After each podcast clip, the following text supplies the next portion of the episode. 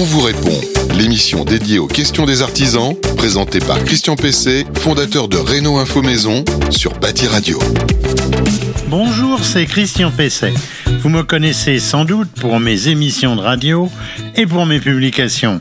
Je suis ravi d'être sur Bâti Radio pour répondre aux questions d'un certain nombre de professionnels. Aujourd'hui, on va parler confort sanitaire. Je répondrai à Max sur l'intérêt du chauffe-eau thermodynamique, à Amel sur le parquet en salle de bain, à Florian sur le problème des sols froids, à John sur l'installation d'une machine à laver dans une salle de bain et enfin je répondrai à Marie sur l'adaptation d'une salle de bain au vieillissement. Une première question pour Christian Pesset. Pour commencer, la question de Max. Il est à Tourcoing. Il me dit quels sont les arguments en faveur du chauffe-eau thermodynamique? J'avoue être un peu perdu et avoir du mal à justifier l'investissement par rapport à un banal chauffe-eau électrique à accumulation. Alors le, principal argument, il est d'ordre économique. C'est aujourd'hui le système le moins cher en termes de consommation électrique. Il faut expliquer que l'appareil contient une mini pompe à chaleur qui ne consomme que 1 kW quand elle en restitue 4. Comme toute pompe à chaleur, elle puise les calories à l'extérieur qui sont forcément gratuites. En gros, vos clients vont faire une économie de 70% de dépenses d'électricité. Le retour sur investissement est donc euh, assez rapide. Le deuxième argument, c'est la possibilité d'un suivi de la consommation constant puisque le chauffe-eau peut maintenant être connecté. Troisième argument, en adoptant un chauffe-eau thermodynamique, vous faites évidemment un beau geste pour la planète, puisque le chauffe-eau utilise aux trois quarts une énergie renouvelable avec la PAC. Ce n'est pas un argument massu, mais c'est un argument qui n'existait pas il y a quelques années. Les choses changent beaucoup. Ça devient important pour beaucoup de particuliers de préserver la planète. Le chauffe-eau thermodynamique est aussi bas carbone, il l'est beaucoup plus qu'un chauffe-eau électrique. Enfin, quatrième argument, eh un chauffe-eau de ce type bénéficie de beaucoup d'aides. De MaPrimeRénov' d'abord si le client y est éligible, des C2E, c'est-à-dire des certificats d'économie d'énergie, de la TVA à 5,5, de l'éco-prêt, vous savez, le fameux prêt à taux zéro, et d'un certain nombre d'aides locales. Je pense qu'avec ces arguments, vous devriez convaincre votre client. Et maintenant, une autre question. Amel à Toulon euh, m'a demandé avec un certain humour mes clients me bassinent pour que je leur pose du parquet dans la salle de bain. Il paraît que c'est plus agréable aux pieds, dit-il. Je ne suis jamais très chaud, surtout avec les receveurs ultra plats et les risques d'inondation. Mais bon, je vais m'y résoudre, car euh, sinon je vais perdre le chantier. Alors je suis tout à fait d'accord euh, avec euh, Amel. Euh, je considère moi aussi que le parquet dans une salle de bain, c'est un peu une hérésie. Mais comme, comme il dit, eh bien, certains clients ne jure que par ça. Alors c'est pareil pour le stratifié, même quand il est certifié euh, spécial salle de bain. C'est c'est comme ça en ce moment. D'abord, il faut dire à vos clients euh, qu'on ne met pas n'importe quel parquet au sol dans une salle de bain. D'abord, il faut qu'il soit massif, car on risque des problèmes avec du contre-collé en cas d'humidification. Ça tombe sous le sens, la colle et l'eau, ça ne fait pas très bon ménage. Donc le massif, mais pas n'importe lequel, pas n'importe quelle essence. Bien sûr, le Tex c'est le top, puisqu'on le trouve sur les ponts de bateaux en bois, sur les vieux voiliers. Euh, c'est pas pour rien. D'autres bois exotiques conviennent, évidemment, comme l'acajou, l'ipé, le moabi, l'iroko. Alors tous ces bois ont une particularité, c'est qu'ils sont très gras. Donc ils repoussent l'eau, c'est pourquoi ils conviennent à cette utilisation, je dirais CQFD. Alors il y a aussi un matériau qui est intéressant, c'est le bambou, qui supporte très bien l'eau à répétition. On va vous dire que ces bois exotiques, ils sont très chers. Eh oui, évidemment, mais vous leur répondrez eh bien qu'une salle de bain, c'est pas très grand. En finition de surface, euh, je suis sûr qu'on va vous demander d'huiler le bois. C'est très tendance, euh, mais bonjour l'entretien. Dites-leur qu'il y a aujourd'hui des vernis, autrement dit des vitrificateurs qui sont mat ou satinés et qui donnent à peu près le même effet qu'un huilage tout en fournissant une parfaite étanchéité. Reste le type de pose. Là, c'est clair, pas de pose libre avec du parquet massif. Collage obligatoire, c'est dans le DT. Reste l'étanchéité. L'idéal, c'est évidemment la finition pont de bateau en réalisant une feuillure, vous savez, une rainure entre chaque lame que vous remplirez euh, d'un joint spécifique.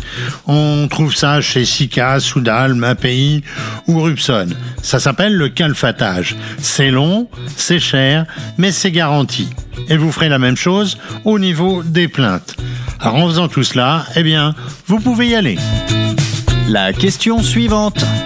Question de Florian qui est à Rézé-les-Nantes.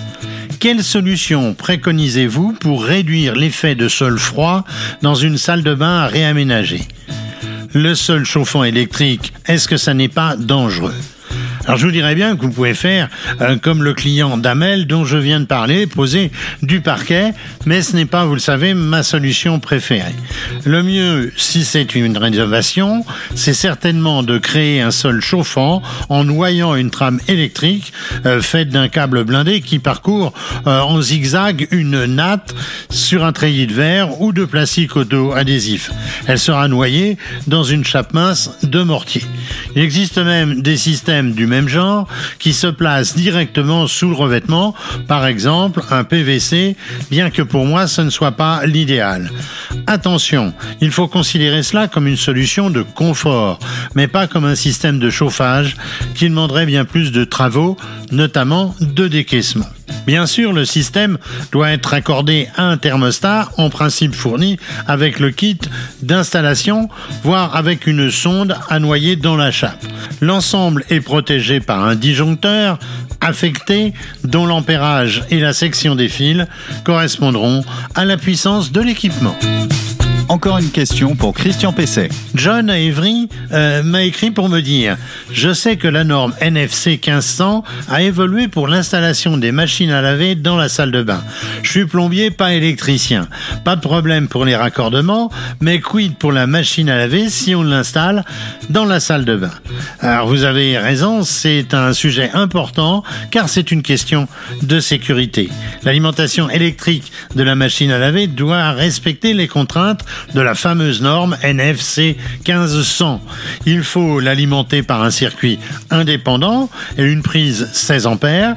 Le circuit, lui, doit être protégé par un dispositif différentiel 30 mA avec un raccordement à la terre. C'est essentiel car la sécurité en dépend. Il ne faut pas transiger avec cela, surtout dans les immeubles anciens. N'hésitez pas à ce moment-là à tirer une ligne spécifique pour créer un circuit indépendant avec des conducteurs 2,5 carrés depuis le tableau de répartition à partir d'un disjoncteur différentiel spécialement installé au niveau du tableau. Question majeure, où peut-on placer la machine et surtout à quelle distance de la baignoire et du bac de douche?